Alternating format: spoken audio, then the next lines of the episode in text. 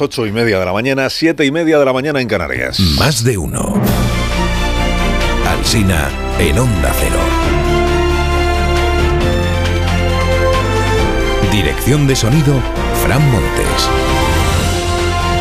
Producción, María Jesús Moreno, Marisol Parada y Alicia Eras.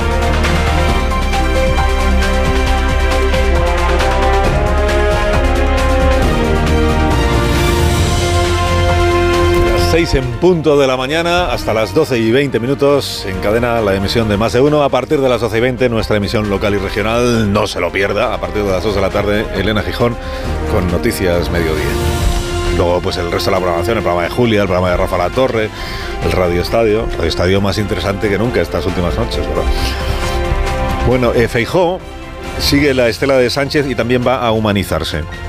Leo en el diario El Mundo esta mañana, Feijo inicia una gira de actos con ciudadanos anónimos. Atención que estos ciudadanos aún no lo saben, pero intentará hacer visible que él sí sintoniza con la calle. El verbo intentar es muy, relevante, se repite varias veces en la crónica de la MET en el mundo. Dice, Feijó intentará, intentará mantener charlas improvisadas en los paseos que realice por las calles de las ciudades donde tenga actos. O sea, tendrá actos eh, y luego se irá a dar un paseo irá, digamos, a la caza de viandantes confiados. Esté usted, esté usted advertido, advertida por si acaso. Sánchez estuvo ayer un rato con unos soldados, pero no se fotografió de uniforme y desfilando, porque lo de ayer no eran actividades extraescolares de estas para humanizarle, sino una visita oficial a Viena. Los soldados que aparecen hoy en las imágenes son los soldados austríacos y el presidente es que está de gira está de gira abonando su próxima coronación como presidente de turno de la Unión Europea. Coordinará a los gobiernos europeos, aunque no esté siendo capaz de coordinar el suyo. Títulos del día de hoy. Sánchez, sobre este asunto de siempre, que es lo del PSOE y Podemos. Títulos de hoy. Sánchez reta a Podemos a publicar sus siete propuestas. El presidente dice que el conflicto es técnico. Urge a Podemos a no meter más ruido.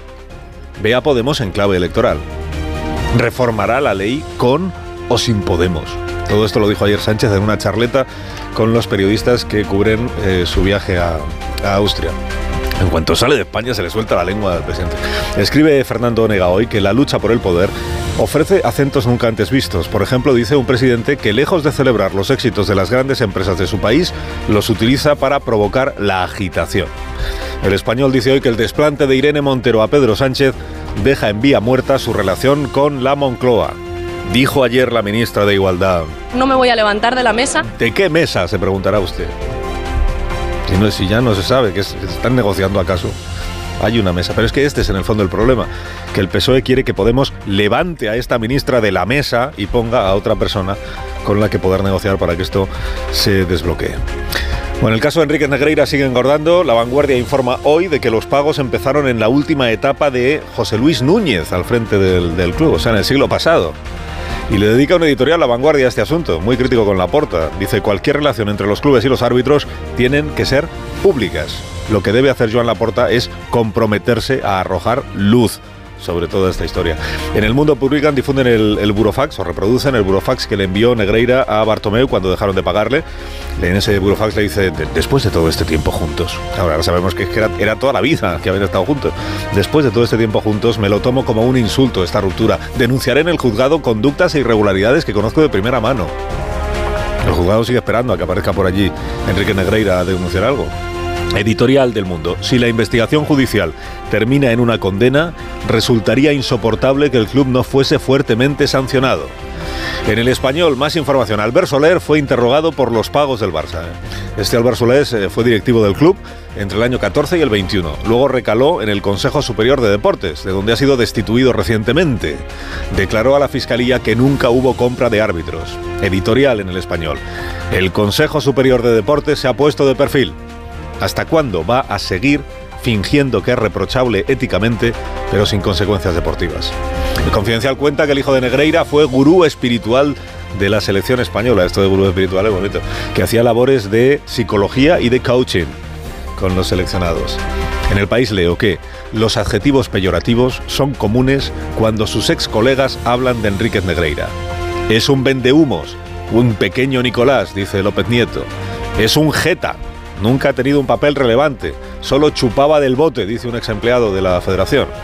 O sea, era lo que antes se llamaba un chupóptero. chupóptero. Imagen del día. La celebración de los colectivos trans en el Congreso por la aprobación de la ley que hace posible la autodeterminación de género. Es la apertura de la vanguardia y del diario El País, muy a favor. Es también la apertura de la ABC y de la Razón, muy en contra. Titula La Razón, el efecto sí es sí amenaza las leyes del aborto y trans. Titula ABC, el PSOE concede a Montero que los menores cambien de sexo a partir de los 12 años. Para el diario ABC lo más relevante del día es que se abre una guerra entre la vicepresidenta Calviño y la jefa de la misión europea que viene de visita la próxima semana para controlar lo de los fondos europeos. Visita inoportuna, escribe el director de ABC, Quirós. El sanchismo anda preocupado y limita el margen de actuación de esta señora que viene. Ha pasado de la euforia a la inquietud. El dictador de Managua, Ortega, sigue borrando nicaragüenses. O sea, cuando no puede acabar con ellos, les roba la nacionalidad y, los desnacionaliza, digamos. 94 críticos con el régimen de Ortega, periodistas, escritores, políticos, religiosos, han sido declarados traidores y se les ha arrebatado, se les ha quitado la nacionalidad, entre ellos está Sergio Ramírez. Recuerda el diario El País que la semana pasada fueron escarcelados y expulsados 200 presos políticos que han sido acogidos por los Estados Unidos. Y esta declaración de Dora María Tellez, antes guerrillera sandinista, dice, cada día que no me ahorcaba en prisión, era un triunfo sobre Daniel Ortega. Hay una sentencia del Supremo que no ha sido lo suficientemente comentada, salvo por Marta García ayer. La sentencia que dice las comunidades de vecinos no pueden imponer el nudismo en la piscina. O sea, no se puede, no se puede obligar a los vecinos a tener que ir desnudos a, bañarse en la piscina de, de la comunidad. Pero tampoco se les puede obligar a ir vestidos. Origen de este asunto, un bloque de Almería en el que ocho propietarios querían mantener el bañador puesto cuando iban a la piscina frente a la comunidad que había establecido que había que ir en pelota pica. Ojo, no solo en la piscina, también en los jardines y en todas las zonas comunes. O sea que eh, en realidad solo podías ir vestido cuando ya entrabas en tu, en tu casa. Pero hasta que llegabas a, entrar en tu casa, por ejemplo, en la escalera, nudismo en la escalera, en los jardines y en la piscina. Sí, lo decía los estatutos que luego ha dicho el Supremo que no eran válidos y por eso han ganado la partida los que quieren ir vestidos. El Festival del Cine de Berlín se ha inaugurado, eh, titulan varios diarios que esta edición será un acto de solidaridad con Irán y con Ucrania, que es justo lo que no fue la gala de los Goya. Bollero ha visto El Triángulo de la Tristeza, se estrena hoy, y escribe, dice, no queda en mi memoria ni un rescoldo de, de la cantidad de películas que recibieron palmas, osos, leones y conchas de oro. Dice, yo soy un espectador muy simple y estoy estupefacto con las películas nominadas a los Oscars, solo se salva Los Fabelman, de la que hoy, por cierto, se hablará en la cultureta. 20 Minutos ha publicado, por cierto, una lista de películas cuyos carteles promocionales son un spoiler, como una casa. Por ejemplo, ¿se acuerda usted del cartel de la película ET? Que sale Elliot en la bicicleta llevando a ET en la cestilla y volando. Eso es casi el final de la película. Pues ese es el cartel de la película. La palma se la lleva lo imposible. Que en el cartel sale Ivan McGregor abrazando a su mujer y a sus hijos después del tsunami. Pero ¿por qué me la cuenta con el cartel? Y termino. Proliferan en Nueva York, atención, los casos de perros perdiendo el equilibrio y con las pupilas muy dilatadas. No es una enfermedad, es la marihuana. La legalización de la hierba ha hecho que en los parques haya cada vez más restos que arrojan los fumadores de marihuana y que luego los perrillos pues los ingieren. Y luego pasa lo que pasa, porque a ellos les afecta mucho más que a los seres humanos. Es lo que aquí llamaríamos efectos indeseados.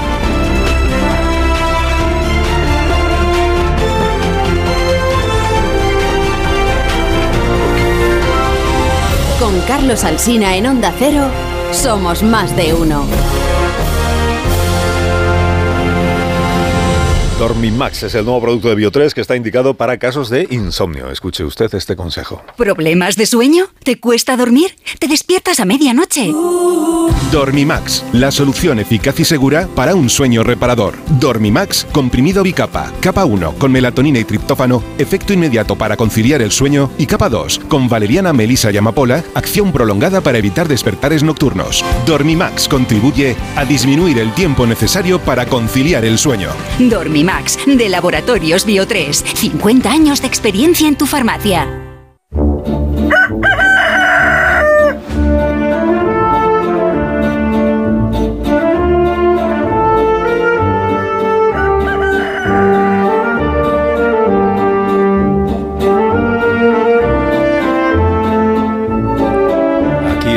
La Torre como cada mañana a esta misma hora. Buenos días, Rafa.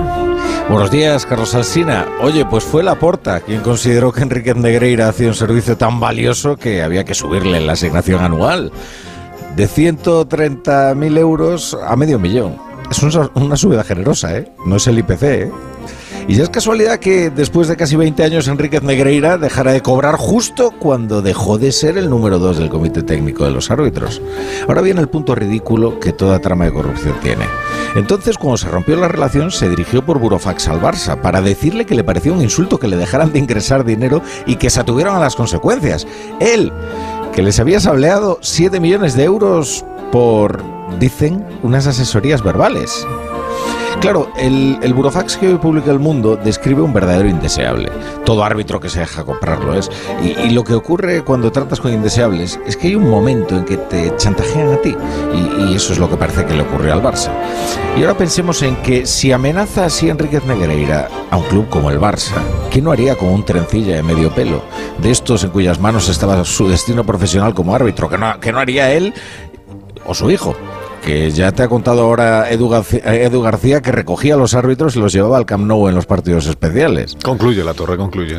Bueno, concluyo que claro, es normal, que es normal, es normal que un equipo se asesore sobre los árbitros, claro, eh, como que las empresas tengan una asesoría jurídica. Ahora otra cosa sería que esa asesoría jurídica se le hiciera el presidente del CGPJ y, y 7 millones de euros en total, medio millón al, al año, 46 mil euros al mes fuera lo que se paga por esa asesoría. Te vamos a desear que tengas un día estupendo, La Torre.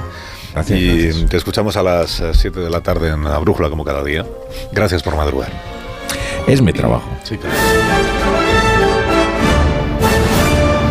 Además, está haciendo su trabajo Rafa y hay que reconocérselo así eh, en un asunto como este que se presta, digamos, a que los colores manden sobre el criterio periodístico, los colores futbolísticos de uno. Está haciendo un trabajo de una, de una ecuanimidad exquisita. ¿eh? Exquisita, sabiendo todo el mundo que él es más madridista que... Marta García, ayer, buenos días. Buenos días. Buenos días y bienvenida de nuevo al programa. Hola Pilar Velasco, buenos días. Muy buenos días. Buenos días. ¿Dónde está Javier Caraballo? Buenos días, Javier. Muy buenos días. ¿Qué Pues tal? en los estudios de Onda Cero de, de Sevilla. Muy bien. Un día nublado, hoy hace frío todavía en el interior, pero eh, Felipe. ¿En el interior del estudio o, o en- No, no, en- sí, en el interior de El la interior casa de y tal, pero sí, El sí, lo interior de- Que fuera soportamos hace bien. bueno. en el claro. interior de las casas. Espérate, que te voy a Bueno, buscar. que ya lo- no, no, ya lo he explicado muchas veces que No, en sí, esta sí, época sí, pero que no te cree nadie. la expresión de hace frío hasta en la calle, pero que no es mía, es que lo dice Pero la si tenéis 12 grados en Sevilla ahora mismo, 12 grados en la Sí, calle. pero en las casas en la temperatura y la sensación climática es, es muy inferior. Ya, pero que en Molina de Aragón tienen 8 bajo cero, bajar en la calle, en la Sí, calle, pero en la casa calle. eso es confortable. claro, pero aquí el problema es la- son las casas, no la calle. Carmen Morodo, buenos días. Muy buenos días. Buenos días y bienvenida, Mon Rubén, buenos días también. ¿Qué tal? Ha faltado decir a Javier y el césped en magníficas condiciones para la práctica del fútbol. Exactamente.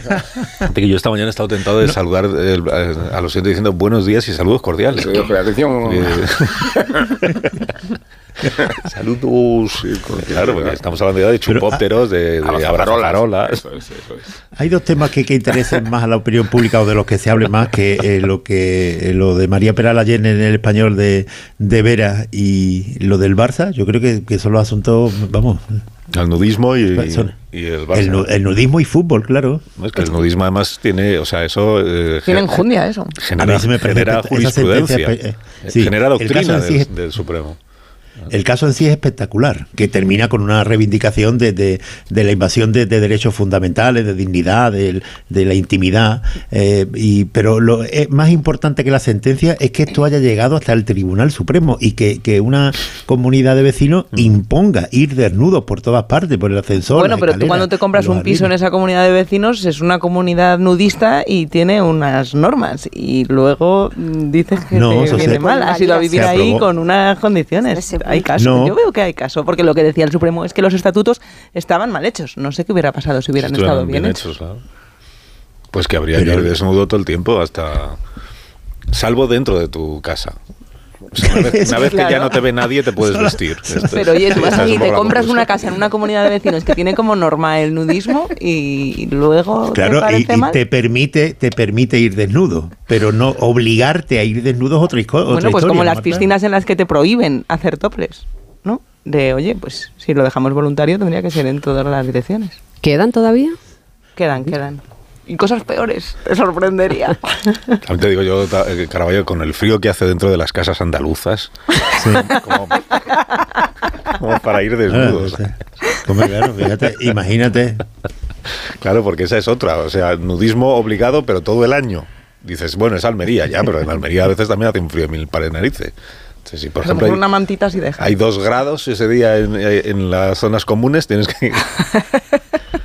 Eso habría que mirar los estatutos. Bueno, eh, antes de que hablemos de lo del Barça, saludos cordiales, y de todo lo que tiene que ver con Enrique Negreira y, eh, es que ha hablado Biden esta madrugada y como sé que es un tema que ya podemos ir dejando atrás, pero que habrá no, que... no, es que no podemos parar de Habrá hablar. que eh, des- eh, contar el desenlace a los oyentes de toda esta historia de los globos que llevamos 10 días con ah, para arriba para abajo. Ha, ha dicho Biden esta madrugada, vamos a escucharlo. Ha dicho Biden que él admite que los objetos que han derribado, estos tres que hemos comentado estos últimos días, que podrían ser todos perfectamente inofensivos, o sea que no han supuesto ningún riesgo para nadie y mucho menos para la seguridad nacional. We don't yet know exactly what these three objects were. No sabemos exactamente qué eran estos tres objetos, pero en este momento nada sugiere que estén relacionados con el programa chino de globos espías, ni que pertenezcan a programas de espionaje de otros países. En opinión de nuestros servicios de inteligencia, estos tres objetos son probablemente globos de compañías privadas, recreativas o de instituciones de investigación meteorológicas o que realizaban otro tipo de investigaciones científicas. or conducting other scientific research. Es decir, que mm, no, no se sabe de quién eran, eh, hay varias posibilidades, especulaciones, como dice el propio presidente, pero que no eran un, desde luego no eran chinos, no eran espías, no suponían un riesgo. Le han dicho, pero entonces usted eh, pide disculpas por haberlos derribado. Dice, no, eso, eso no, porque yo, porque voy a pedir disculpas? Yo no quiero abrir una guerra fría con China, faltaría más. Ahora, ahora, que sepa el chino, y, o sea, el presidente Xi, y todos los demás, que voy a seguir derribando cualquier objeto volador que yo crea que puede suponer una amenaza para el pueblo de los Estados Unidos. I want to be clear. We don't have any evidence. Quiero ser muy claro, no tenemos evidencia alguna de que haya habido un incremento del número de objetos en el cielo. Estamos viendo más a consecuencia de que hemos recalibrado nuestros radares, pero que nadie se equivoque. Si hay algún objeto que representa una amenaza para la seguridad de nuestros conciudadanos, ordenaré que sea derribado. Security of the American people. I will take it down. ¿no? Es importante esto, no es que haya más objetos no identificados que antes, es que han recalibrado los sensores y entonces ahora están viendo la cantidad de basura que hay por ahí arriba flotando en el aire y que hasta ahora pues no tenían conciencia eh, o constancia de que, de que existiera. Ordenaré que sea derribado si creo que es una amenaza, dice Biden, después de haber admitido que ha derribado ya tres que no eran ninguna ninguna amenaza. Por si acaso, ha dicho el departamento médico de la Casa Blanca esta madrugada que Biden está perfectamente, que es- Pero que es- Oye, si no lo manipules. Qué barbaridad. Como, Con tal de ganar esta discusión sobre los globos. No, pero es que es muy bueno porque son dos, dos noticias reales, pero puestas en relación. pero son, del, implica- son del mismo día. Sí, no te lo tengo que explicar, Sí, Carlos. por algún A no te lo tengo que explicar. Por algún motivo, la Casa Blanca ha creído que este era el día adecuado para informar Sí. de que el presidente Biden, Sí, hoy aunque también tenga es el día del repollo, si 80 quieres, años, para finalizar la amalgama. tendrá que ver el repollo sí, con los Estados sí, Unidos. verdad, es un dato totalmente. sí. El presidente Claro, bueno. Biden se encuentra bien de salud, está apto para ejercer las labores de la presidencia, ha dicho el departamento médico, que es verdad que siempre dice lo mismo, porque esta es una información que se facilita, eh, con, no sé qué periodicidad tiene, pero siempre sobre los presidentes de Estados Unidos y siempre se dice que el presidente está en perfecto estado para desempeñar su labor. Aunque da, nos da parezca- igual, aunque esté hasta arriba de analgésicos, como antes recordábamos en el tiempo, en la época de, de Kennedy, por ejemplo. Bueno, entonces me reconoce- estaba dopado todo el día por sus dolores de espalda y nunca lo No cambies de tema, Casa Carlos. No, adelante. es el momento de reconocer Adelante que esta con historia el que caso empezó- bluff de los globos No, chinos. no, no, Venga, es el momento. Pero Marta, es el es- momento no me de chilles que no te veo. Es el momento de reconocer Más allá que de esta las historia de consecuencias hace que 10 tenga, días es una historia, es En un el- historión. Desde no el punto de hablar vista ello. diplomático, cómo afecta las relaciones, o sea, que sí que tiene efectos serios sobre la mesa, pero el, el balance final. Hay un si dato que no solamente el discurso, Alsina, y ya me extraña el porque él discurso- da- No, suele en dar una, por todos favor, los una en datos. una, por favor. El discurso de, ayer de Biden es no me chilles que no te veo, porque él junta dos explicaciones al mismo tiempo de no sabemos lo que es, en cualquier caso no amenazaban a la seguridad, pero en cualquier caso seguiré actuando contra todo lo que supuestamente amenace a la ¿Qué seguridad. me dices, Carmen, del globo del 4 de febrero? Del globo del 4 de febrero en Que el de que tú ese globo estás no ha hablado tan Carlos empeñada Alsina. todavía tampoco. También estamos hablando de Ha supuesto dicho espionaje. Biden que era una intromisión en el espacio aéreo estadounidense inaceptable. Y al pobre Biden le están cayendo de todos los lados. Los que dicen que ha, rea- ha reaccionado no porque demasiado fuese un tarde globo espía. y los que dicen que ha sobrereaccionado. Están estudiándolo, el del 4 de febrero. Venga, Ojo al vale. del 4 de febrero. Te vamos a aceptar Vamos ese a ver, animal. Ni como- saben, ni saben qué era el globo, porque no- todavía no saben lo que llevaba adentro, o, por- o si lo saben no lo han contado. Claro, es que Por quieren tanto, desescalar no la hay, con- tensión. no hay constancia de que Venga. sea un globo, un globo espía. No hay constancia de que sea un globo espía. Y además lo de la intromisión en nuestro espacio aéreo es una manera de no querer admitir que fue el viento el que empujó ese Presunto, globo. presunto viento. Que fue el viento y que por eso llegó a territorio estadounidense, no porque el presidente chino, el, el presidente Xi, con un eh, joystick desde Pekín o Beijing, hubiera teledirigido el globo para ponerlo justo encima de Arizona. O de Montana era, ¿no? De Montana. O sea, que tú crees que la, que casa, la misma Casa Blanca que no nos contaría el estado de salud de Biden sí nos va a contar si realmente lo que había en ese globo. Pues si no están contando nada, lo que están, lo que están admitiendo es que no hay caso. Sí, no, y que se han ajustado Claro. y que se han ajustado los mecanismos de control y de vigilancia y de técnica Se han recalibrado. de captación y que este Para ser más sensible. Un agujero, recalibrar había un agujero de seguridad sí, clarísimo. ha hecho descubrir eh, la falacia, vamos a llamarla ya directamente. Que no había caso Sí, este sí, Muy bien, ¿algún comentario En- más sobre el no asunto? Ahora, el secretario de Estado se quedó sin No, Cobardes. a China. a ver, Marta, queréis a mí lo- la línea editorial del A programa. ver, Caraballo. Que mucho a mí lo que me... No, no, a velar. Nada, no, decía que mucho globo, pero no se han restablecido todavía las relaciones, ni los viajes se han vuelto a reagendar, la guerra comercial sigue ahí, o sea que al final... Pues la guerra comercial ya estaba ahí. Sí, Sí, sí, sí, No, pero el viaje Si el que iba a viaje- hacer el viaje lo habían- Blinken no lo ha Pero si lo reagendado habían todavía. apalabrado la semana anterior. Y se ha cancelado y ahí sigue cancelado. Pero si, si llevaba sin ir desde hacía meses. Van a hablar por Que como teléfono. estábamos en una- Biden y Xi Jinping van a hablar por teléfono. A mí lo que me ha decepcionado muchísimo de toda esta historia es que no fueran extraterrestres. Cuando se empezó a decir eso ya yo le perdí mucho interés. Y lo de ahora de Biden, pues eh, no tiene, eh, vamos, aquí debe haber un trasfondo que no conocemos y yo creo que la rueda de prensa ayer de, de Biden, la comparecencia de Biden, eh, tiene, tendrá algo que ver con que China ha exigido una rectificación porque eh, no es normal que esto pues dejas que pase el tiempo, que se vaya pagando, pero reconocer que no tenías ni idea y que, que, eh, con toda probabilidad a lo mejor no eran de China, que no se quiere avanzar hacia una guerra fría y que eh, eh, el propio Biden va a hablar con, con eh, Xi Jinping el, eh, eh, para aclararlo todo, esto eh, me parece a mí que el trasfondo que no conocemos tiene que ser ese, que China le, le ha exigido esta rectificación en la que Biden ha entrado. Quiere calmar una crisis gravísima provocada por el globo del 4 de febrero. Gravísima, gravísima. Gravísima. Bueno, que sepan todos los chavales que celebren cumpleaños, por ejemplo, con globos de esos de helio que luego se sueltan para que suban a. Que pueden llegar a Estados Unidos. Que Biden los puede derribar. Eh, Se empieza con globos de helio, se acaba en Guantánamo, cuidado.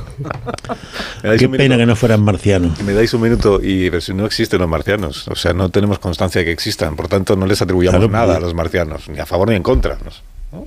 Mientras no sepamos que hay marcianos, los marcianos no pueden entrar en la Estás ecuación intratable hoy, las Carlos. explicaciones. Yo, Me eh, dais un minuto y hablamos Carlos al China, hay que llamarlo.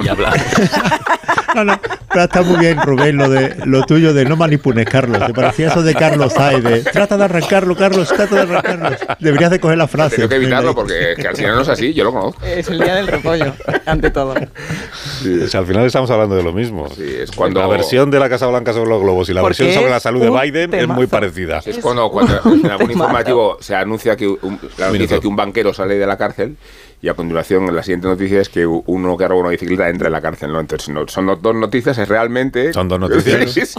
¿Qué?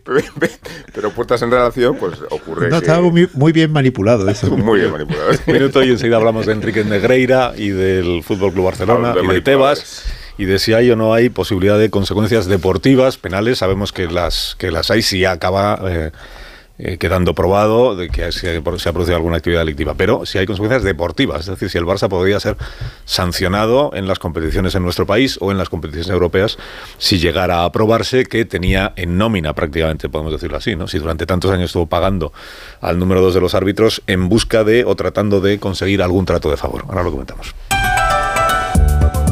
Más de uno en Onda Cero. Carlos Alsina. Más de uno en Onda Cero.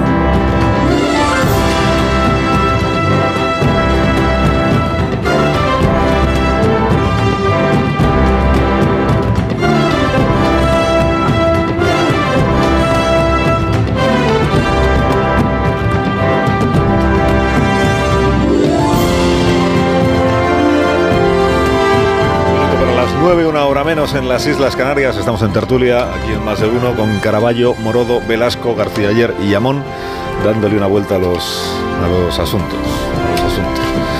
Que a diferencia de lo que hemos comentado hasta ahora, que es lo del globo, este, de lo que vamos a hablar, esto, aquí, aquí sí hay tema. Aquí sí hay tema, aquí es en lo del Barça. Lo del Barça, porque hay una investigación, hemos contado ya, vamos a contar en el día de ayer, primero una investigación de la agencia tributaria que detecta algunas cosas hay unas facturas que ha presentado el, el Barça para justificar unos pagos pagos que ha recibido una empresa que resulta que es empresa propiedad eh, o el propietario de la empresa es Enrique Negreira eh, y, no está claro a qué se corresponden esos pagos. Son unos servicios que ha prestado la compañía, pero esos servicios resulta que son asesoramiento verbal y por tanto no se pueden demostrar. Ese es el origen de una investigación que, que sigue adelante, está abierta por la Fiscalía desde mayo del año pasado, pero que ahora ha trascendido a la prensa. Y ahora que ha trascendido, pues se van sabiendo más cosas sobre esa investigación y sobre la relación contractual que mantuvo el Fútbol Club Barcelona durante mm, casi 30 años con la sociedad de Enrique Negreira. Casi 30 años digo porque dos novedades de esta mañana. Una, el diario La Vanguardia dice que esto no empezó, ayer decíamos, fue los dos años 16 y 17, 16, 17, 18, o sea, época Bartomeu. Eh, ayer ya las informaciones de media mañana decían, no, esto empezó con, con Joan Gaspar, o sea, esto empezó en el 2001. Hoy La Vanguardia dice que no, que esto empezó con José Luis Núñez, o sea, estamos hablando del año 94, 95, creo que hemos contado, o sea, desde aquel momento, desde aquella etapa, el Barça ha mantenido una relación constante, permanente, una relación contractual para pagar por un supuesto asesoramiento a la compañía, a la empresa de Enrique Negreira, o sea, al propio Enrique Negreira y a su hijo, durante todos estos años. Eh, ¿Justificado cómo? Pues según el Barça, por una labor de asesoramiento arbitral que realizan todos los clubes y que por tanto no tiene nada de anormal, nada de ilegal, nada de sospechoso de ningún tipo. No tiene nada que ver con comprar, con trato de favor de los arbitrajes, con influir en los árbitros, nada de todo eso. Era simplemente un asesoramiento arbitral. Le parece muy razonable al presidente actual, que es el señor Laporta, que ese asesoramiento arbitral se produzca o se contrate con alguien que todavía está ejerciendo, porque durante todos esos años ejerció como vicepresidente de los árbitros españoles. Entonces, no es que contrate un asesoramiento con alguien que fue árbitro y que se lo sabe todo, no. Contrato con alguien que está desempeñando un puesto en el Comité Técnico de Árbitros de nuestro país. Pero bueno, dice Joan Laporta que todo está en orden, que cualquier interpretación capciosa que se pueda hacer se va a encontrar con una acción legal por parte del Fútbol Club Barcelona y del mismo para defender la honorabilidad del club. Qualsevol interpretación capciosa. Cualquier interpretación capciosa, tendenciosa y que insinúe cosas que no son, recibirá la respuesta del club para defender la honorabilidad y los intereses del Fútbol Club Barcelona. Culés, no es casualidad que salgan informaciones de este tipo ahora que el Barça va bien. No es casualidad. tipus en aquests moments que el Barça va bien. No es casualidad. teoría conspiratoria que siempre funciona o creen los dirigentes de las organizaciones que les va a funcionar. Es decir, van a por nosotros porque ahora el Barça va bien. Si, si fuéramos mal, si, fuéramos mal, ¿qué pasa? Que no habría investigación de la Fiscalía, si está abierta desde el año pasado. Si fuéramos mal, ¿qué pasa? Que no habría trascendido la investigación de la Fiscalía. ¿Sabe el, señor, el señor Laporta quién ha, quién ha informado, quién ha filtrado que estaba en marcha esta investigación como para llegar a esta conclusión? Que, con el tiempo igual se acaba demostrando que es una conclusión un poco sorprendente por parte del, del presidente Laporta. Bueno, y además de eso, la novedad esta mañana hemos contado, Diario El Mundo, el burofax este que le, que le envía Enrique Negreira a Bartomeu, entonces presidente, cuando se rompe la relación, cuando dejan de pagarle y le dicen ya no contamos con usted, y él dice, hombre, con todos los años que hemos estado juntos, con todos los, claro, ahora se entiende, si es de la época de Núñez, con todos los años me parece un insulto que se rompa conmigo de esta manera. Y cuidado, que yo sé cosas. Yo tengo información y puedo denunciar cosas. Ayer hablaba el presidente de la Liga, Tebas, eh, con un afán de encubrir lo que ha sucedido, puntualizando que no se podían ejercer ninguna penalización deportiva porque los delitos estos, o estos delitos, vamos a llamarlos así, habrían prescrito en la medida en que habrían caducado los tres años de haberse cometido ¿no? estas anomalías.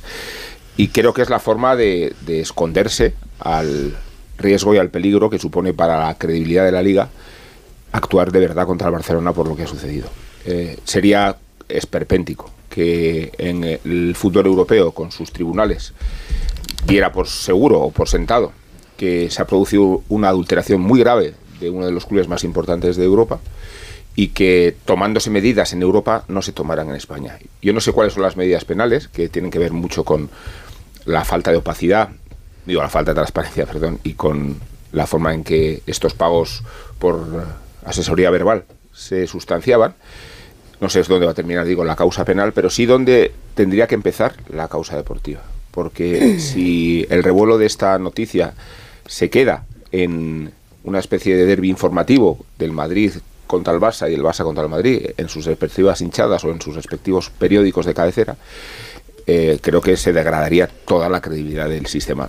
Porque lo que ha ocurrido es un, fallo, hablando de sistema sistémico. Esta es una forma de hacer las cosas. Esta es una estructura mafiosa. Por el conflicto de intereses que representa el vice de los árbitros y por el tráfico de influencias que se ejerce desde esa posición y por la extorsión a la que el propio Enrique Negreira quería someter al Barcelona después de haberse extinguido su contrato. Eh, esos términos llevan el debate a- a- al aseo mismo del, fútbol español y si no se toman medidas deportivas rotundas contra el Barcelona, una vez aclarado el, caso, pues seguiremos en el camino del encubrimiento. Ha habido clubes italianos como la Juventus que perdieron la categoría por fechorías arbitrales no muy distintas de estas. Había grabaciones, había testimonios y el régimen de la liga italiana concluyó que eh, la Juventus tenía que descender. Yo creo que el Barcelona se encuentra en una situación muy, muy, muy seria y, y, por supuesto, Enrique Negreira más, ¿no? Pero respecto a la credibilidad de la liga y las soluciones que se deban adoptar, creo que urge que, que Tebas no diga que esto es un problema ético y estético, como ha dicho. Ético y estético. Ojalá fuera un problema ético y estético. Sí, hay, hay de entre las informaciones que, que están saliendo está, por supuesto, la parte mafiosa de la que hablas, la parte de la corrupción, la legal, la de las implicaciones que puede tener en un negocio tan, tan jugoso como es el del fútbol, con tantos eh, miles de millones en juego. Pero luego está la otra parte, la de Mortadelo y Filemón, la parte torrentiana del asunto. Es muy interesante, creo que era en el país donde leía a López Nieto y otros árbitros eh, diciendo que bueno que este señor era alguien que estaba ahí como chupando del bote pero que influencia real no tenía ninguna los acompañaba pero que en realidad no sabía nada ni influía en nadie al margen de lo que luego fuera vendiendo por ahí comparándolo con el pequeño Nicolás que lo convierte todo en algo eh, puede ser delictivo y con enormes consecuencias pero en origen muy chapucero, muy, muy, muy de andar por casa. Lo que pasa es que yo entiendo que A el poco Barça difícil no de es... creer, a mí me parece eso. Sí, ¿eh? O sea, eso lo- si hubiera durado la relación tres meses, eh, con el pequeño Nicolás se puede tener una relación creyendo que, que pinta más de lo que pinta de, de un año. Pero estamos hablando de 30 años de relación del Barça pagando a Claro. Enrique Negreira. 30 años. Es que es mucho dinero. Si no aportaba nada, eh, durante 30 años han mantenido unos pagos, además, estamos hablando de medio millón al año de euros.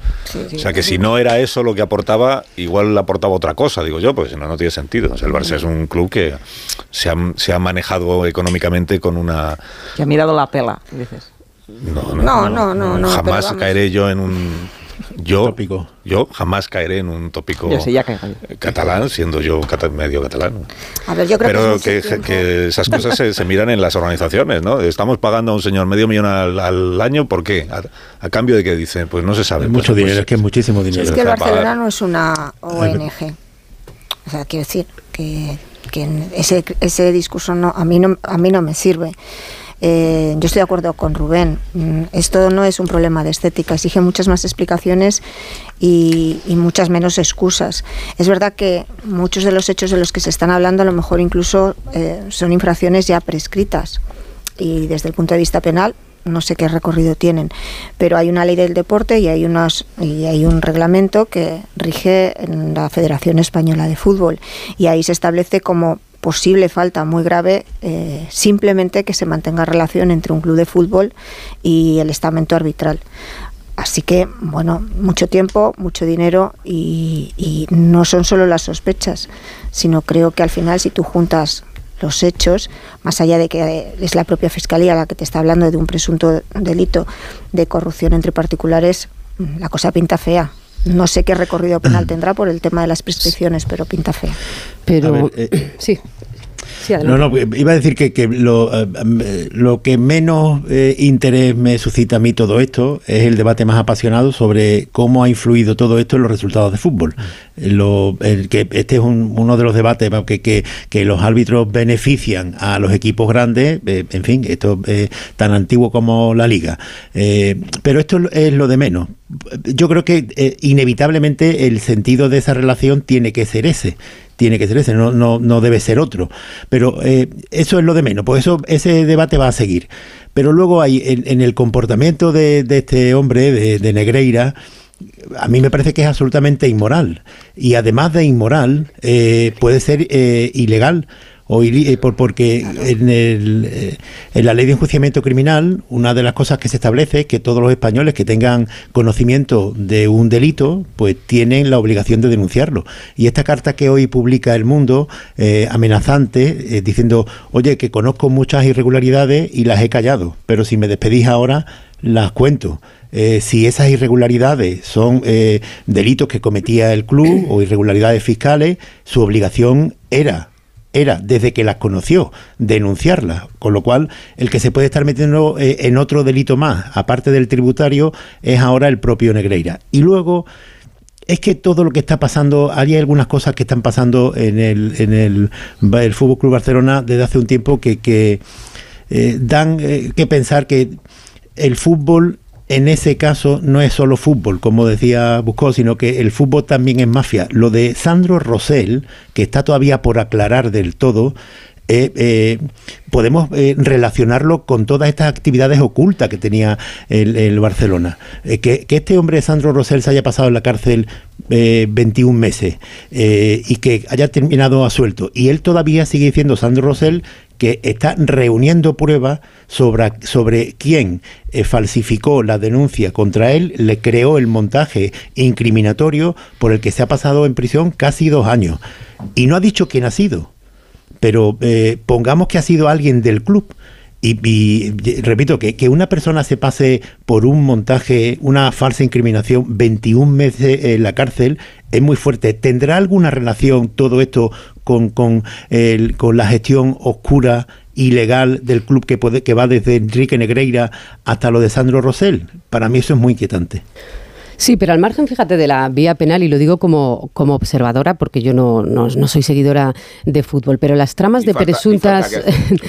pero viéndolo desde fuera y viendo todos los escándalos que, que vamos viendo eh, este año, eh, esto tiene una lectura y tiene que tener unas consecuencias, evidentemente, más allá de lo penal. Estamos hablando del deporte y del fútbol y de que hay estatutos que tienen que garantizar un juego, un juego limpio. Veremos en qué se concreta, porque he visto por lo que están sacando, por lo que en el mundo y lo que publican los compañeros tiene muy mala pinta, pero que la federación el Consejo y la Liga, al margen de los delitos penales, que además por la ley del deporte creo que tienen tres años de prescripción, con lo cual nos podemos encontrar con que eh, estos hechos que se remontan al 90, al 94, decías, eh, Alsina, pues evidentemente puede que no tengan consecuencias penales. Pero eh, yo que como digo no sé de esto y he preguntado a fuentes del, Consejo General de los Deportes, decía, oye, eh, ¿cómo de grave estáis percibiendo esto? Y me decía, muy grave por varias razones, sin conocer efectivamente el detalle. Dices, por la económica, o sea, estamos hablando de informes verbales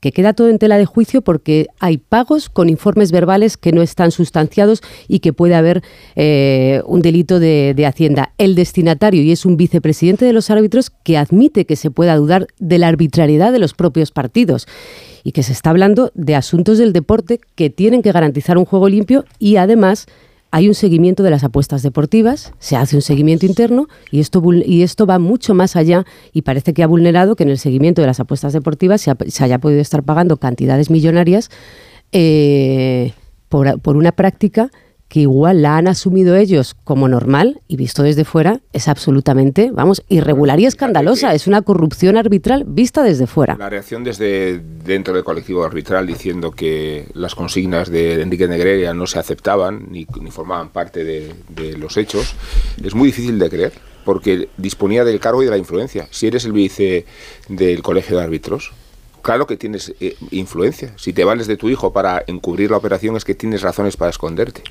Y si durante... Sí, pero a lo mejor es solamente de Hacienda, esconderte de Hacienda. No, hombre, de esconder de Hacienda y de, y, de la propia representación de tu cargo. Es que eso, se llama conflicto de intereses. ¿Cómo vas a ser vice del colegio de árbitros y al tiempo asesor de uno de los equipos principales? Eh, asesor en materia arbitral eh, con informes en la parte más aseada y supongo que con consignas en la parte más oscura.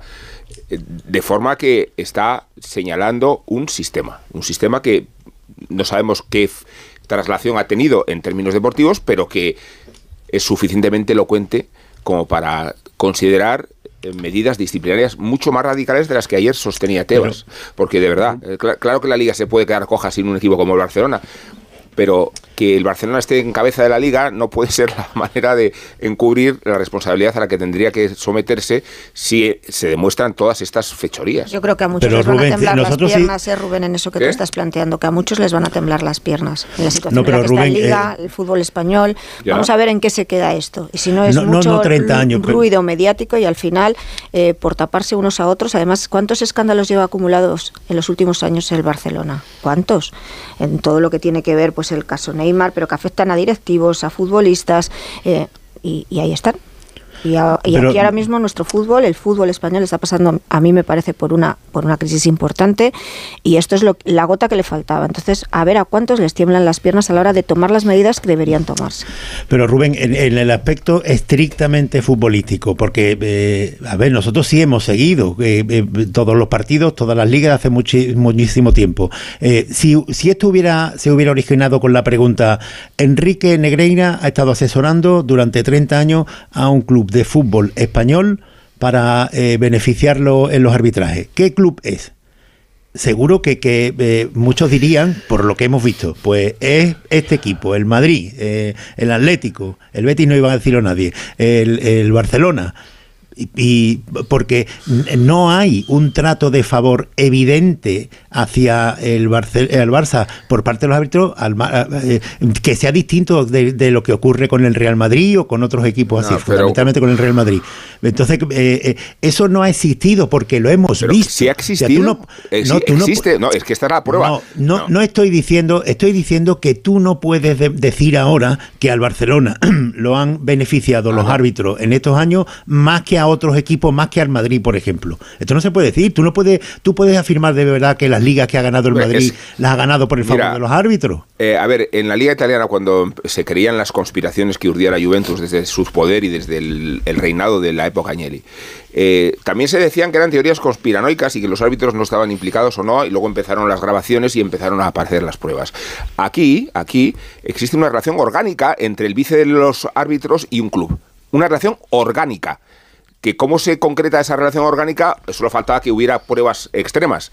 Pero, ¿qué te parece saber que en el último bienio de ejercicio de Enrique Negreira, el Barça jugó, le pitaron 33 penaltis a favor y 4 en contra. Y cuando terminó el contrato le pitaron 17 en contra. Pues yo no sé si son pruebas concluyentes. No vamos a hacer automatismos. Es muy difícil eh, establecer las pruebas y reunirlas y darlas por buenas digo que cuando tienes un tratamiento de favor atmosférico, de una forma o de otra se te beneficia y de una forma rotunda se adultera una competición. Nos está esperando Raúl del Pozo, me permitís, que es viernes y los viernes en este programa celebramos el vino y celebramos que lo celebre eh, Raúl. Raúl del Pozo, buenos días. Buenos días. ¿Qué tal? ¿Cómo estás? Bien, se ha jodido el teléfono por colgarlo fuerte. ¿Qué dices? Sí, sí, Madre mía. Eh, Qué barbaridad. Bueno, pues, pues hay que, que te mandamos otro teléfono entonces, ¿no? Vale. ¿Quieres uno, ¿Quieres uno de esos que tenía una rueda con que se metía el dedo? Y sí, bueno, sí, lo que quieras. Ese será muy bonito. bueno, cuando tú quieras que empiece, viva el vino.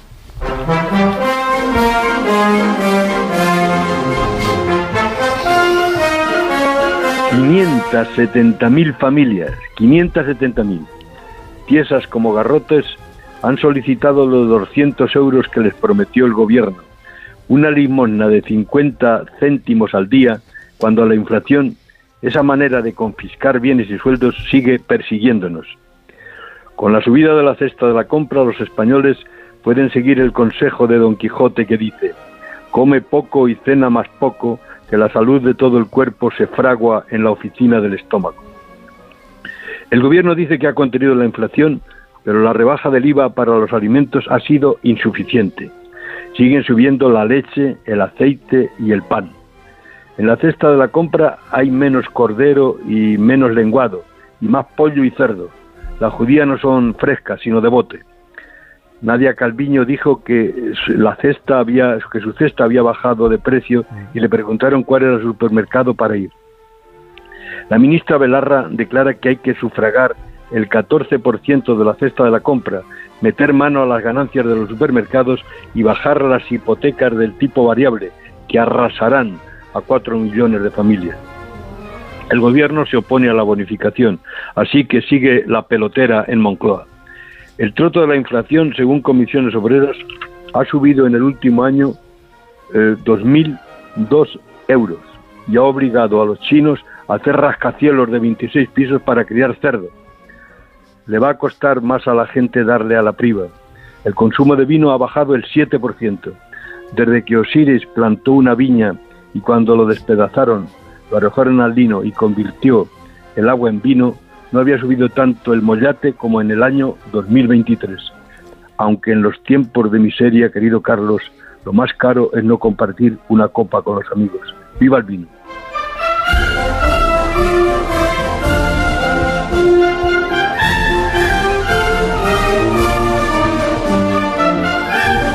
Viva el vino, viva Raúl del Pozo en este programa. Ahora que, ahora- ¿Y ahora qué vas a hacer? Porque ahora no puedes colgar, que estás con el móvil. No, pues ahora con el móvil, ahora no hay. Pues no tíralo. Venga, venga. Raúl, hasta el viernes que viene, cuídate mucho. Un abrazo. Un fuerte abrazo, adiós. Adiós, adiós. Bueno, hay que hacer un crowdfunding para comprar un teléfono de esos de antes de... Vintage. Qué bonito. Vintage, era muy bonito, era muy bonito. Sí, yo todavía lo recuerdo, ¿eh? Sí. Los niños no saben eso cómo funciona, No no saben. saben, que hay que Había que girarlo. girar la rueda no entienden el procedimiento. Bueno, los niños y no tan niños. Es verdad. Es verdad. Bueno, te voy a hacer una pausa, son y 20, las 9, una hora menos en las Islas Canarias. Si os parece bien, a la vuelta hablamos de la vida parlamentaria. ayer se aprobaron dos leyes muy relevantes, que son la ley trans y la ley del aborto. Y podremos comentar también en qué punto se encuentra esto de. Este es el serial de cada mañana. ¿En qué punto, se encuentra lo del remiendo a la ley del solo sí es sí?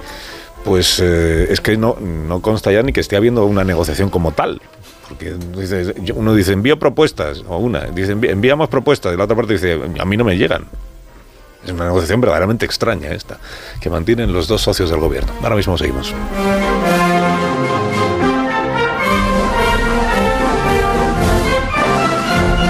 Más de uno. En Onda Cero.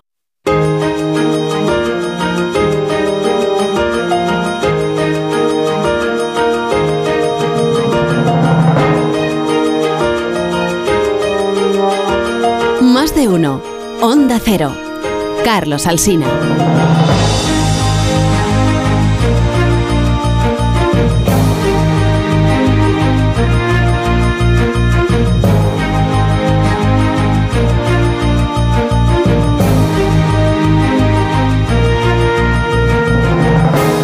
Cero. 25, las 9, una hora menos en las Islas Canarias. Bueno, vamos al asunto o a los asuntos que tienen que ver con la vida política de nuestro país y la vida parlamentaria de nuestro país con esta aprobación ayer, Congreso de los Diputados de dos de las leyes que ahora ya son leyes, dejan de ser proyectos, ya son leyes definitivamente aprobadas y además con una amplísima mayoría del, del, Parlamento, dos de las leyes del Ministerio de Igualdad. La que más controversia ha traído consigo ha sido la ley del solo sí es sí, pero estas otras dos también, esto que los medios decimos, leyes estrella de, de, la ministra Irene Montero, o del Departamento de Igualdad, que luego hace suyo el Consejo de Ministros y ahora ha hecho suyo el Parlamento por amplia mayoría. Digo que son la ley trans y la ley de reforma del, del aborto o la nueva ley del aborto, que ya deroga la anterior, lo que significa es que el Tribunal Constitucional, cuando quiera emitir su sentencia sobre la ley del año 2010, pues en realidad, hombre, que queda bien saber eh, si era o no era constitucional, pero vamos, que durante 13 años ha estado rigiendo y ahora ya deja paso a la nueva a la nueva eh, legislación. La ministra Irene Montero, por cierto, ha sido eh, entrevistada en la revista Time y ha hecho, bueno, tampoco es que diga, la crónica es Time no sabe nada que no sepamos los demás en nuestro país. Quiero decir que la crónica pues cuenta lo que hay, cuenta lo que ha pasado con la ley del solo sí es sí, con las rebajas de penas, con la controversia política correspondiente y con las críticas que ha recibido la ministra y la propia ministra en declaraciones a la revista Time. Pues lo que hace es eh, repetir un poco el argumentario que venimos escuchando desde hace cuatro meses. Esto de que la ley es, correcta, que la ley se está aplicando mal por parte de una minoría de jueces y que lo que hay que hacer pues es dar tiempo porque estamos en un periodo de transición entre una legislación y otra. Eh, una aplicación incorrecta de la ley. esta ley no baja las penas máximas y la jurisprudencia en España, la forma de aplicar la ley en España dice claramente que si la pena que se impuso con el Código Penal anterior cabe en el nuevo margen de penas que, impone el nuevo Código Penal, el de la ley solo si es sí, las penas no, no se revisan. Por eso nadie pudo advertir eh, esto y por eso también la mayoría de los tribunales están revisando las sentencias que los abogados de los agresores piden revisar, pero sin bajar las penas. La mayoría de los tribunales están aplicando de forma correcta la ley. Es verdad que también está habiendo casos evidentemente dolorosos y que, que producen revictimización y dolor en las víctimas y esa es nuestra principal preocupación. 600 casos en concreto de rebajas de penas, 600 casos según una estimación que difundió ayer, creo que fue la sexta, dice, eh, creo que son cálculos basados en la información que tiene el Poder Judicial, dice que de cada 10 casos de revisión de penas, en 4 se están rebajando las penas, de, cada 10 de revisión de sentencias. Todavía quedan muchas sentencias por revisar, pero con las que ya llevamos estamos hablando de un 40%. En, en el 40% de las revisiones sí se ha rebajado la pena. Eh, contrariamente a lo que insiste en decir Podemos, lo acabamos de escuchar en la, en la voz de la propia ministra, esto de que son una minoría de jueces o una minoría de tribunales, igual hay que volverlo a explicar pero es que no es así. Eh, eh, todos los tribunales, los tribunales que entienden de revisiones de, sentencias por agresiones sexuales no son muchos en España, son los tribunales superiores de justicia de las comunidades autónomas y las audiencias provinciales, y en su caso el Tribunal Supremo. Y todos estos tribunales han emitido sentencias en un sentido y en otro, pero son los mismos tribunales, los que en unos casos rebajan las penas y en otros casos no. Pero no es que haya un juez por cada caso. Entonces, si hay 600 que sí y 1.200 que no, significa que hay 600 jueces que sí y 1.200 que no, que son los mismos tribunales, los que unas veces sí y otras veces no.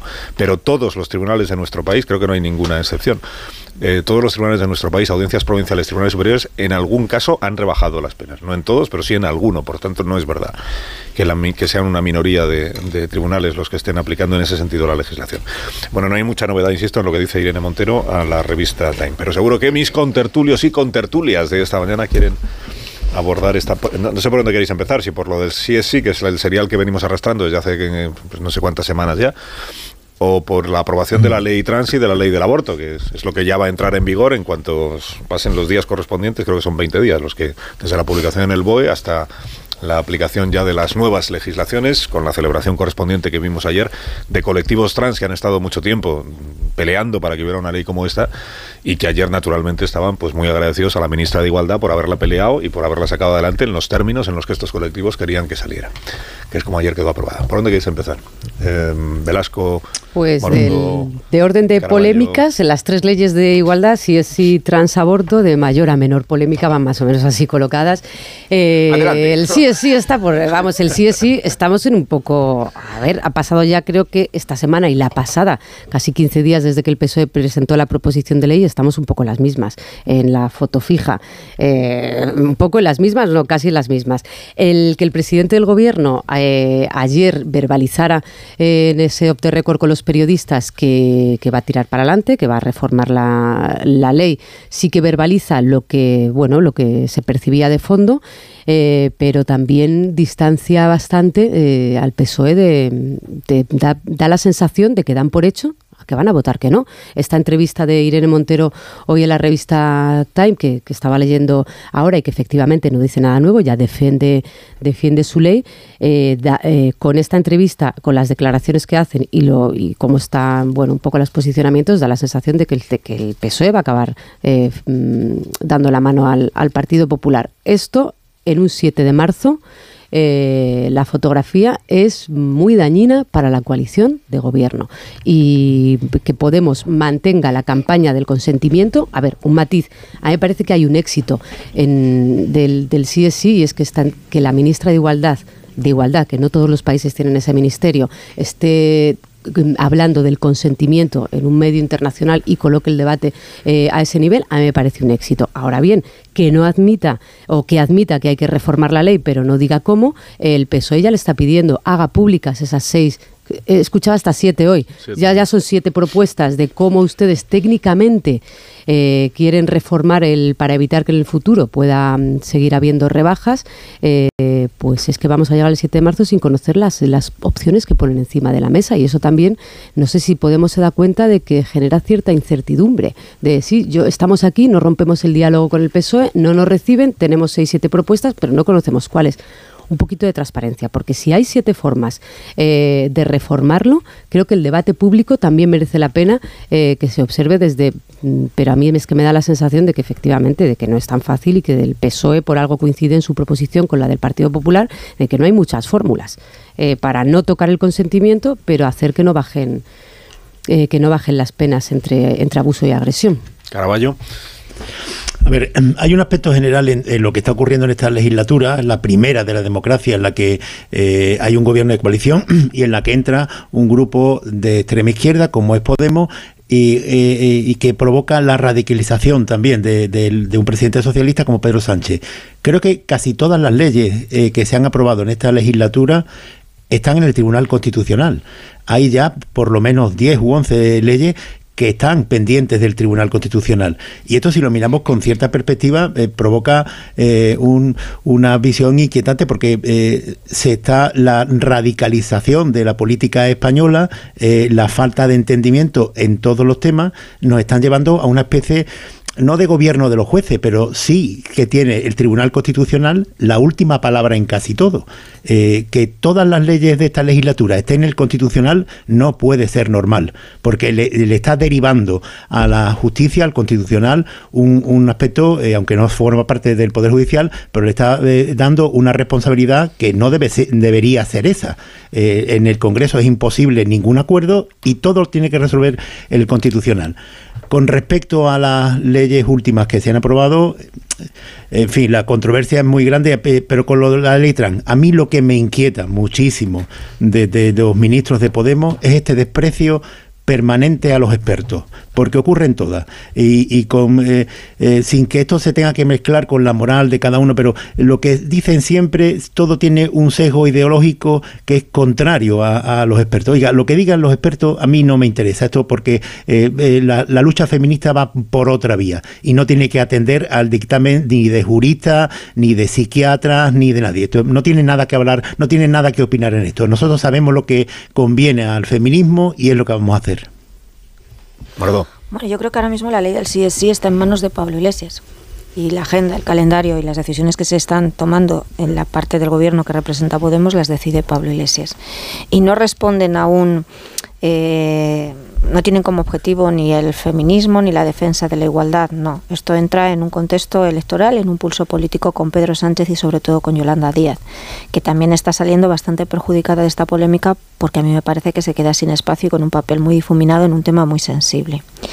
Eh, yo estoy, eh, creo, igual que tú, Pilar, que esto se va, esto tiene un, tiene como sentido extenderlo y alargarlo hasta, hasta el 8 de marzo.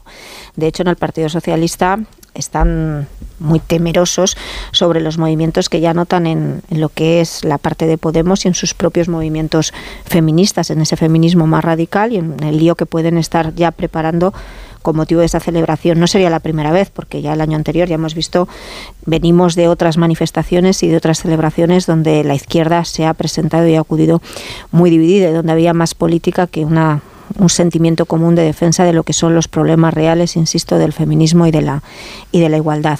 Ahora, si llegamos a esa situación en donde finalmente, eh, en ese primer debate en pleno, el Podemos vota que no y Irene Montero vota que no, y Ione Belarra vota que no.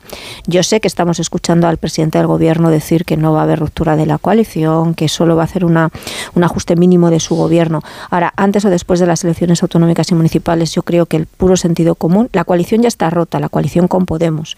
Ahora lo que hay es la coalición con Yolanda Díaz y con lo que pueda sumar Yolanda Díaz. Y de hecho, a mí me parece que también Pedro Sánchez ya no lo, el presidente del gobierno no lo, no lo disimula en esas declaraciones, aunque las haga fuera de micrófono. Hasta ahora no, se, no, no, escuchábamos ni siquiera fuera de micrófono las cosas que ayer dijo Sánchez de Podemos y las advertencias que lanzó a su propia ministra. El ruido también ya forma parte y está participando él. Entonces yo creo que antes de las elecciones autonómicas o después de las elecciones autonómicas se puede producir un movimiento y un movimiento en el que a lo mejor la parte de Podemos del gobierno salga fuera. Ahora, a mí eso me interesa cero en lo que afecta a las consecuencias de la ley del sí es sí y a que se esté perdiendo el tiempo por, por razones simplemente políticas a la hora de llevar a cabo esa reforma. En cuanto a las dos leyes de, de ayer, muy rápido, a mí es que me parece un despropósito que al final se haya impuesto la agenda de Podemos. El PSOE, si tuviese los votos o hubiese negociado de otra manera, no implementaría estas normas de la manera que las ha hecho. Son normas que salen eh, sostenidas más en la ideología que en el sentido común, que en cualquier criterio científico y que pueden tener también efectos indeseados. Efectos indeseados y eh, desde el punto de vista jurídico, porque claro que hay informes que advertían de las consecuencias del Consejo General del Poder Judicial y de otros órganos consultivos y de nuevo en esto, como ocurrió con la ley del CSI, el presidente del Gobierno dejó que se impusiese el criterio poco jurídico, solo ideológico de la parte de Podemos. Y yo me pregunto si esa mansedumbre o esa tolerancia del Partido Socialista obedece a serenar las relaciones con Unidas Podemos camino del 7M. Lo digo porque puede que en otras circunstancias el debate hubiera sido más enconado, que se hubieran hecho más objeciones y que la línea de pensamiento de Carmen Calvo hubiera sido más seguida por, por más diputados socialistas.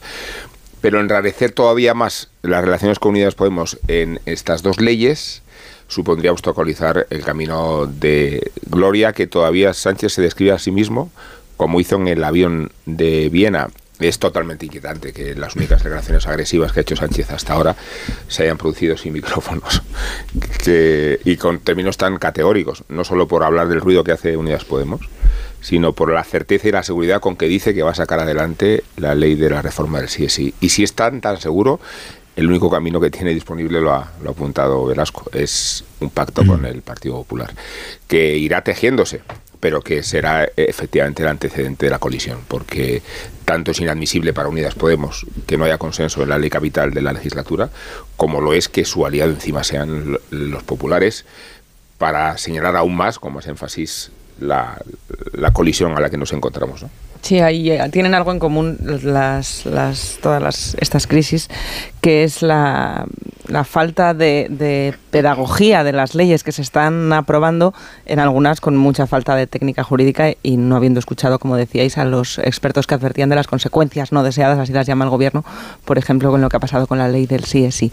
Pero ojo con tratar a los expertos como un todo que opinan todos una misma cosa y que están mm, a, salvo de las cargas ideológicas, porque aquí hay una carga ideológica muy clara en expertos que mm, los que están a favor y en contra de las diferentes leyes que se han ido aprobando, yo estoy pensando ahora, por ejemplo, en la ley trans, están eh, abusando de solo y únicamente aquellos expertos que les dan la razón. Cuando podríamos estar analizando las situaciones, perdona Javier, las situaciones en las que no está muy claro cómo resolver un problema que estamos de acuerdo en que existe. Que, que, existen problemas con los menores eh, trans que eh, y son las personas más vulnerables a las que el Estado debería ayudar de, de toda la forma y está no está claro cómo hacerlo, mejor atendiendo a según qué informes.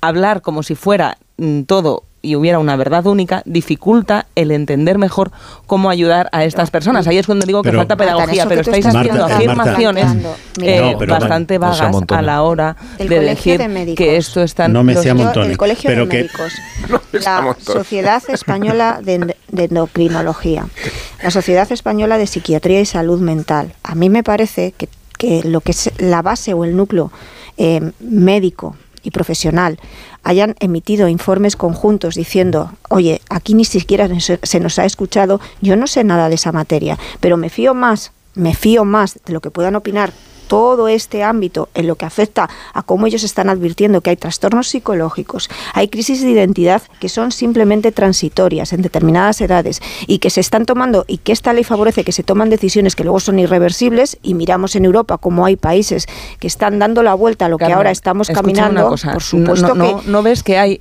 ideología en solo citar los informes que dan la razón a esa postura, habiendo otros informes que dicen cosas diferentes, como por ejemplo que es un avance en los derechos humanos muy importante despatologizar la transexualidad. Que menores con problemas psicológicos los hay por muchas causas distintas. ¿Y cuál es el problema de atender al no el problema está el problema es que no para mí es que no le dan una respuesta bueno, nos estamos enredando en el mismo debate no fíjate es que es la, la, clave del debate a la hora de analizar cómo estas leyes mejoran o no la vida de la gente. Que podemos si queréis seguir hablando de la coalición pero bueno ya veremos lo que pasa con la coalición. A mí me importa mucho más el, si esto mejora la vida de la gente que la vida de la fíjate, coalición. no niego que haya un problema de discriminación de determinados colectivos que se hayan hecho mal las cosas pero incluso atendiendo ese problema de discriminación, estamos actuando o el gobierno está actuando, eh, implementando un feminismo, un feminismo déjame terminar, un feminismo de trinchera donde se mezcla todo y no tiene nada que ver ni con la agenda de la mujer ni con la agenda de los problemas que afectan a estos colectivos pero una opinión. Discriminados. Yo te hablo del caso concreto, el caso concreto, por ejemplo, por, aplicarlo al caso concreto, sería los informes psiquiátricos, por ejemplo, la ausencia de que ahora ya no hagan falta los informes psiquiátricos para llevar a cabo sobre el todo cambio de fijo en los menores. A ver, en ese, en ese caso, por ejemplo, en ese caso, por ejemplo, también hay muchos informes y muchos estudios que, que demuestran que esos ¿Cuáles son esos estudios? Bueno, ahora si quieres te busco la referencia y te mando, te mando el paper. Y yo también te lo mando que te, Lo que te quiero decir, Carmen, Pero este debate se tenía que haber producido en el Congreso y en el Congreso no se ha producido. ahí estamos totalmente de acuerdo. Caraballo quiere intervenir ahora que estáis de acuerdo. Sí, que, que de forma general eh, el problema que estamos viendo y que yo creo que es incuestionable es esta tendencia de convertir en ley una consigna o un lema electoral que ocurrió con la ley del CSI. Eh, eh, se trataba de llevar a un texto legal aquello que ponían en las pancartas de las manifestaciones. No es abuso, es agresión. Eh, y entonces, que como lo llevas a la ley para, para reivindicar que tu fuerza electoral era esa, que la, que, la pancarta era lo verdadero, quitas el delito de, de abusos sexuales y pasa lo que pasa, porque has quitado un delito menor, lo has englobado en uno mayor y después ocurre lo que ocurre. Y en este caso de la ley trans es el mismo lema, no es enfermedad, es un derecho. Ni siquiera los psiquiatras dicen que sea una enfermedad, pero que eh, debe tener un diagnóstico.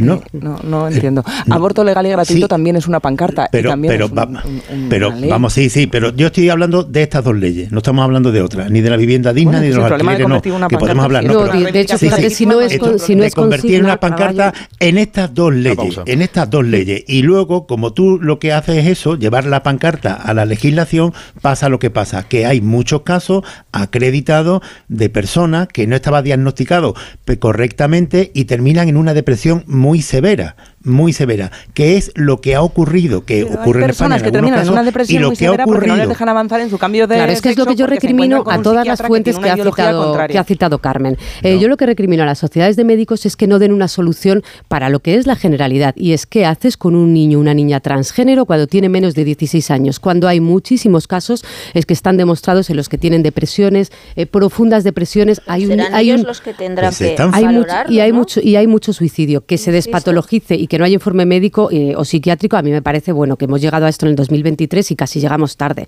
parece una evidencia que no se puede patologizar una, pues un, cambio de género o, cualquier condición sexual. Eh, pero no le dan respuesta a cómo se hace con los menores de, 16 años. Cuando vamos a las sentencias, hubo una en Ourense hace relativamente poco tiempo, un año, en el que un juez eh, admitía el cambio para un niño, una niña de, de 8 años, ocho años. Y el juez decía, efectivamente, es que le vamos a generar un trauma como tenga este niño que pasar ocho años sin poder hacer la transición que quiere hacer. Eso es mucho más grave. A eso hay que darles derechos. y eso no son consignas. De hecho, fíjate, Caraballo, si son pocas consignas, que el movimiento feminista tiene una ruptura eh, nuclear en esto por la autodeterminación de género, porque no es una consigna, porque es un derecho para, para los transexuales y no les parece que tenga que ser un derecho para parte del movimiento feminista. No es una consigna, es, un, la disputa de un derecho. Tengo que hacer una pausa. Así me gusta, muy bien. Una vez habéis Me sorprende tanto que... Me se escucha, me se escucha, ha dicho Me se escucha, me se oye. No, ha dicho no se me amontonen, ¿no? No se me amontonen. Una pausa. en 15 minutos las 10 de la mañana, una hora menos en las Islas Canarias. Ahora mismo seguimos. Más de uno en Onda Cero. De uno.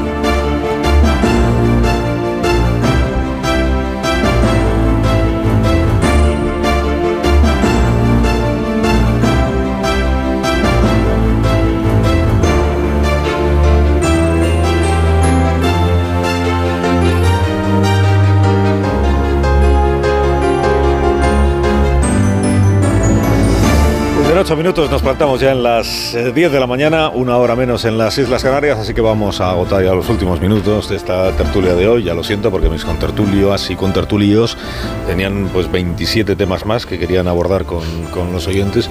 Uno El de, los secretarios judiciales. Eh, los secretarios judiciales ha terminado ya la reunión esta maratoniana que ha mantenido con la ministra. Sí, empezó ya a las 5 de la tarde y ha terminado esta mañana a las 9. Y ha terminado sin acuerdo, o sea que siguen en, están en huelga, está convocada la huelga porque unos la están secundando y otros no pero está, segunda, está convocada la huelga desde el pasado día 24 de enero, estamos ya a 17 de febrero y el Ministerio de Justicia, después de 15 horas eh, de reunión de negociación, eh, se ha terminado mm, sin que se abandone la mesa de, o sea, han abandonado la mesa de negociación los del comité de huelga, porque no hay manera de que al menos hoy se consiga un, entendimiento. Y el Ministerio de Justicia, pues lo que dice es que lamenta que esta situación se haya producido, que se hayan levantado la mesa de negociación y que, a ver qué viene ahora. Claro, la huelga va a continuar y las consecuencias pues se están notando.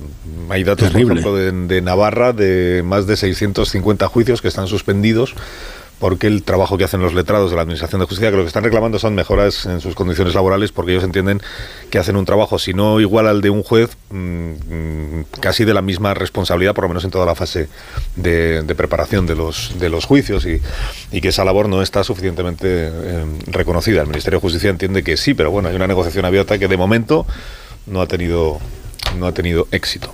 Ese es uno de los asuntos que están sobre la mesa. Y luego está este otro que tiene que ver con la humanización de los líderes políticos que aquí estamos siguiendo pues con verdadero interés porque después de lo de Pedro Sánchez que sigue ahí con sus vídeos eh, de las actividades extraescolares para humanizarse un poco, lo de humanizarse es porque lo dicen así los, los de su propio equipo.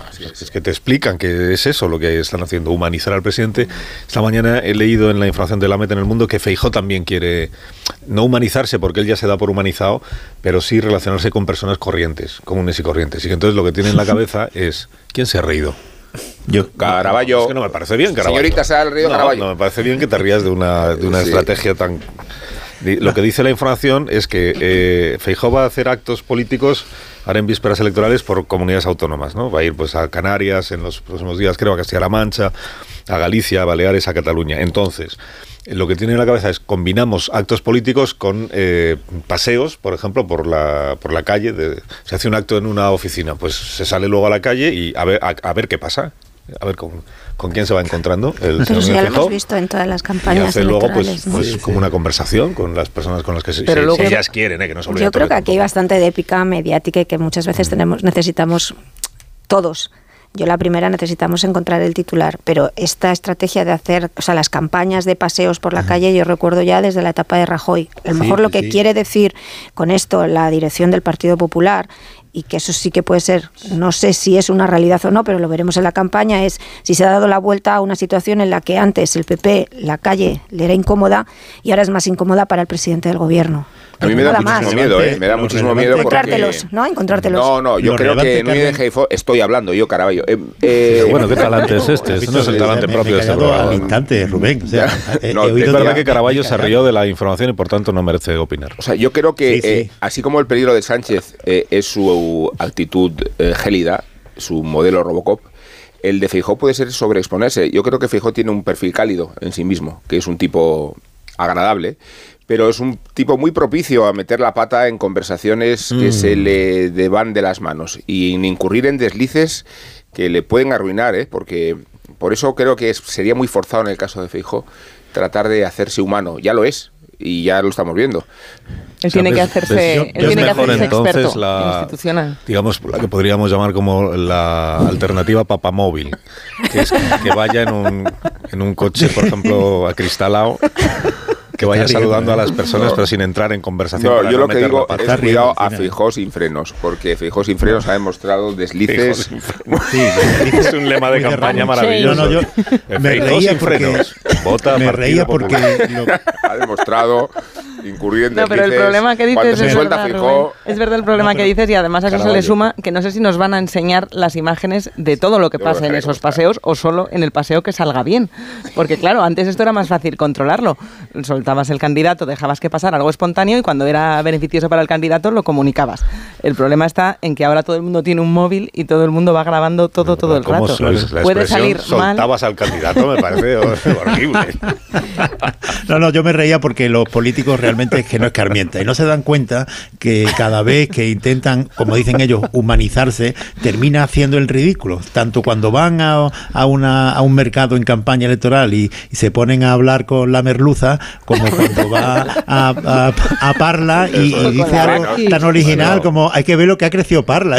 Que sí, que sí. Yo en esto es en lo poquísimo que empatizo con ellos. Juanma Moreno se puso a hablar con una vaca y sacó mayoría absoluta. Por eso, pero ridículo fuera, las cosas como son. Sería bueno. hizo consejera como Calígula. No escarmientan, no Oye, pero mucho mejor en, en, esta campaña de humanización de Sánchez, esta evolución de llevarlo a, a, actos que están pasando realmente, como esta semana que estuvo en el estreno de Lorca, la obra de teatro de Saura que se estrenaba en el Infante Isabel este miércoles, y el presidente se dejó ver eh, y fotografiar haciendo un acto cultural mucho más creíble que generar una escena artificial en la que poder hacerle una foto. sí. Eh, no, sí, es que además eh, se repiten mucho las campañas. Eh, la de Vox de las cañas por España, ¿os acordáis? De hace un tiempo, ahora creo que es el PSM, ¿no? Quien dice, oye, de, de, tardeo con, con nosotros. de tardeo. Pero yo digo que empatizo. digo que es lo único que empatizo porque humanizar al candidato es muy incómodo. Al final es eso, es muy incómodo para ellos mismos. Vete al mercado. Núñez nos está escuchando para sus paseos por las calles de las ciudades de España, unos Callahan, Pues sería muy, muy cómodo porque ya, él ya muy cómodo porque él ya sabe que el secreto de Callahan para ser el zapato más cómodo del mundo es su innovador diseño de la suela patentada Adaptation que reproduce los movimientos del pie al caminar. Los pies de cada persona son diferentes y también es única su forma de caminar. Callahan Adaptation se adapta a todos los pies. Los Callahan ya sabéis que son tecnología, diseño y confort a buen precio, a la venta las mejores zapaterías y en callahan.es. Adiós Morodo, que tengas buen fin de semana. Igualmente. Adiós Velasco. Buen fin de semana. Adiós Caraballo. Muy buenos días. Adiós Marta. Buen fin Adiós Samón hasta las 11 de la mañana. Hasta las 11. Los Fabelman. A ver si se han calentado ya las casas en Andalucía.